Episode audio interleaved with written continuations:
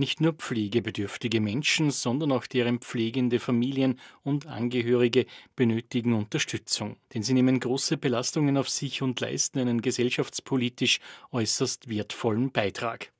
Zweifellos ist die Pflege daheim für alle Beteiligten eine große Herausforderung. Je nach Gesundheits-, Lebens- oder Familiensituation ist jede Pflegesituation verschieden. Die CS Caritas Socialis bietet umfangreiche und vielfältige Pflege- und Betreuungsangebote in ihren Einrichtungen und bietet damit Betroffenen und Angehörigen Hilfe und Unterstützung.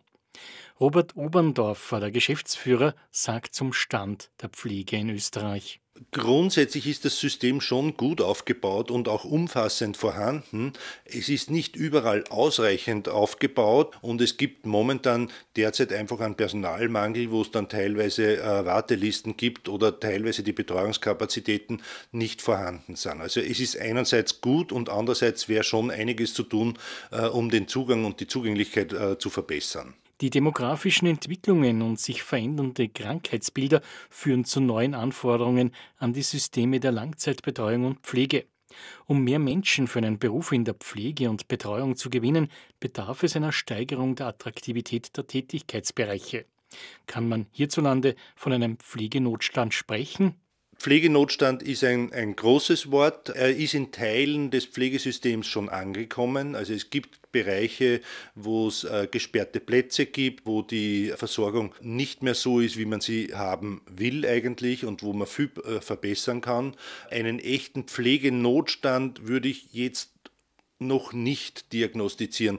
Es gibt einen massiven Handlungsbedarf und man muss viel tun. Und es ist ganz einfach so, dass im Moment zu wenig auf der politischen Ebene passiert und keine Pflegereform sichtbar ist und die nötigen Entscheidungen nicht fallen. Nachgefragt bei Robert Oberndorfer von der CS Caritas Socialis, was gilt es zu tun?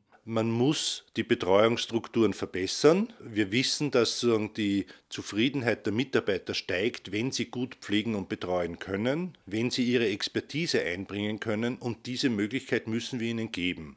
Ja, das heißt, man muss in einem stationären Setting unterschiedliche Berufsgruppen zum Einsatz bringen, man muss den Menschen einen Freiraum geben. Man muss in der mobilen Pflege wegkommen von diesen Minutentaktungen, wo die Leute nach zwei Minuten schon wieder hektisch werden, sondern wo sie eben ihre Arbeit erledigen können. Und das braucht zusätzliche Ressourcen und, und neue Strukturen. In Österreich sind zurzeit rund 127.000 Pflege- und Betreuungspersonen im akutstationären Bereich und im Langzeitbereich beschäftigt rund 67.000 im Krankenhaus und rund 60.000 im Langzeitbereich. Also das Erste ist, dass die Anzahl der Pflegekräfte kontinuierlich steigt. Der Beruf ist attraktiv. Es gibt auch viele Menschen, die in den Beruf hineingehen und sich dafür entscheiden und dann auch lange drinnen bleiben. Also sie wechseln vielleicht einmal den Job und gehen in einen anderen Bereich, aber sie bleiben eigentlich aktiv. Ja. Also bei uns in der CS zum Beispiel sind Pensionierungen ein Hauptthema, warum wir Personal verlieren. Also die Leute arbeiten auch bis zur Pension in der Pflege. Ja. In unterschiedlichen Settings und wechseln wechseln die Bereiche. Und wir brauchen heute nur mehr.